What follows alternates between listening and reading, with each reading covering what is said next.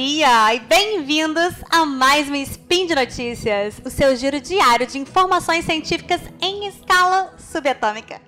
Eu sou Elisa Lobo e hoje é 10 Electron do calendário Decatrian e dia 3 de maio de 2020 do calendário gregoriano.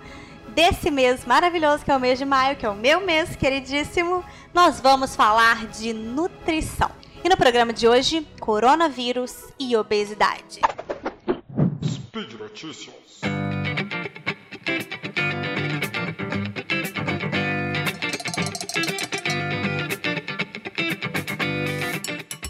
Meus queridos, falaremos sobre o corona, né?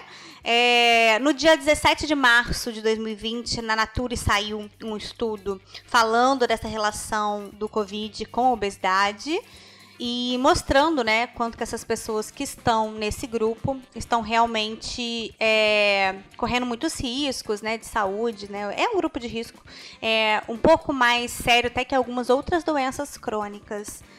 E aí, queria trazer um pouco para vocês disso, do que tem nesse estudo, para a gente entender um pouquinho sobre isso e repensar algumas coisas, né? Então, é, a obesidade ela realmente tem sido relacionada, né, com a grande gravidade ao Covid. Então, uma pessoa obesa que, que se infecta precisa ter mais cuidados ainda, né, porque tá nesse grupo de risco.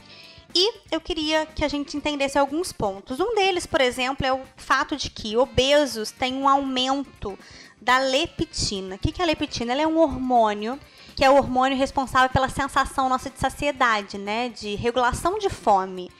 No obeso, esse hormônio é, é muito desregulado. Por quê? Porque ele é produzido pelo tecido adiposo, que são as células de gordura. Uma pessoa obesa tem muito tecido adiposo, certo? Só que quanto mais tecido adiposo, mais produção, com isso gera, na verdade, é uma resistência à leptina. Então, é, ele perde a sensibilidade, esse mecanismo de fome e saciedade. Então, todo obeso, de fato, sente mais fome, viu? É, só que não é esse só o problema, né? A gente tem o problema de que a leptina é inflamatória e gera uma redução da adiponectina, que é exatamente o contrário, né? É anti-inflamatória. Então a gente está falando de marcadores inflamatórios aqui. Além desse, a gente tem também o aumento dos teores de citoquininas inflamatórias, que são secretadas também pelo tecido adiposo. E isso deixa o obeso mais suscetível à tempestade de citoquininas, que é a SARS, né? Além desse fator, a gente tem uma diminuição dos níveis disponíveis de vitamina D. É como se ela ficasse presa nesse tecido adiposo. Na verdade, isso acontece com todas as vitaminas da família lipossolúveis. A gente tem duas famílias de vitaminas, né? A hidrossolúveis e a lipossolúveis. As lipossolúveis são a A, B, E, K, ok?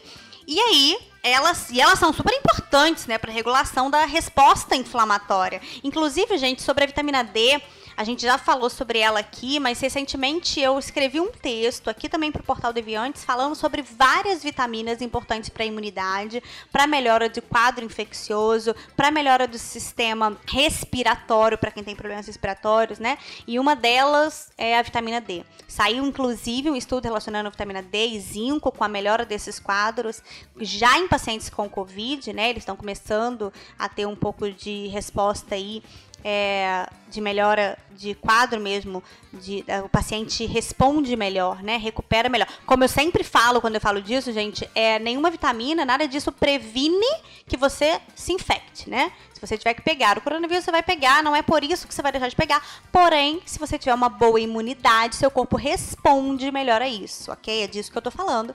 E aí, então, a vitamina D, é, com bons níveis de vitamina D, pode te ajudar com isso. Bons níveis de vitamina D pra gente na nutrição é 50 ou mais, né? De 50 a 90. Isso são ótimos níveis. Então é importante que você tenha um profissional te acompanhando, que você faça seus exames aí periódicos, né? Dê uma olhada no último que você tem, é, para poder saber como que tá isso, para que você saiba se precisa ou não suplementar, ou se consegue se expor ao sol, né? Que tá aí pra gente todos os dias tá bom?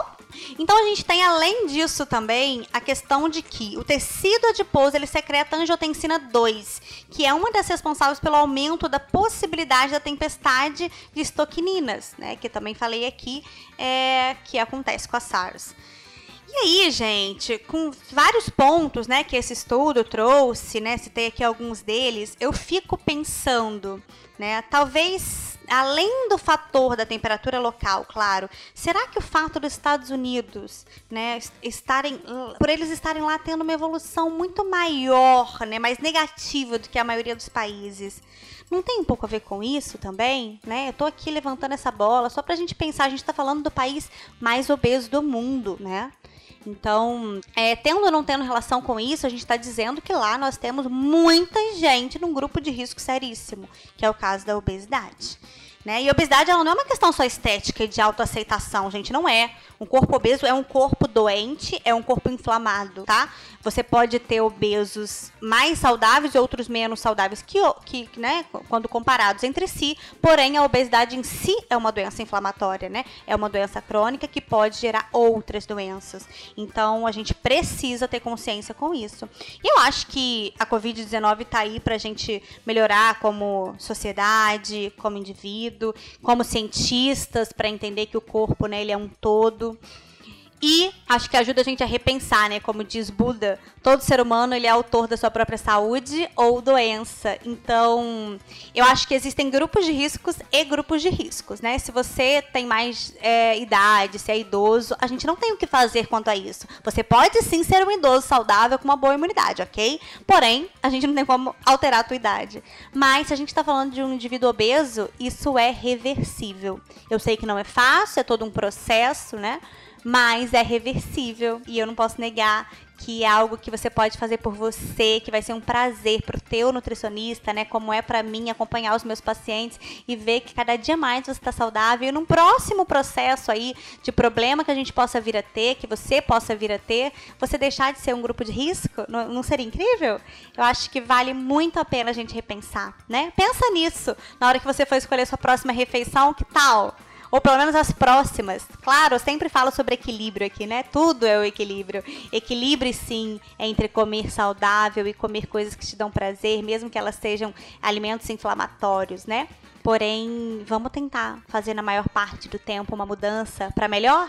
Isso vale para todo mundo, obeso ou não, claro, né? Principalmente nesse momento que a gente tem cuidado do nosso corpo para manter ele forte.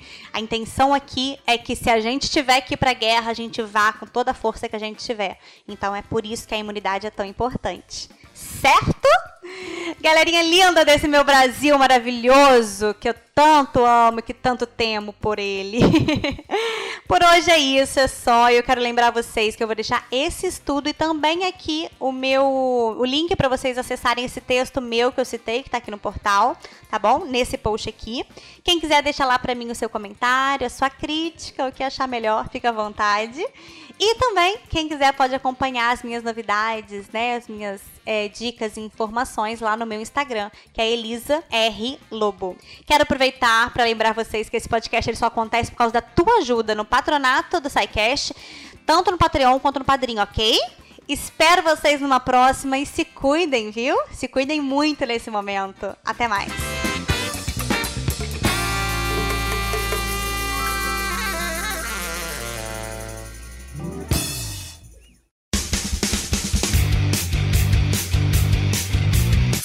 Cortes, edição de podcast.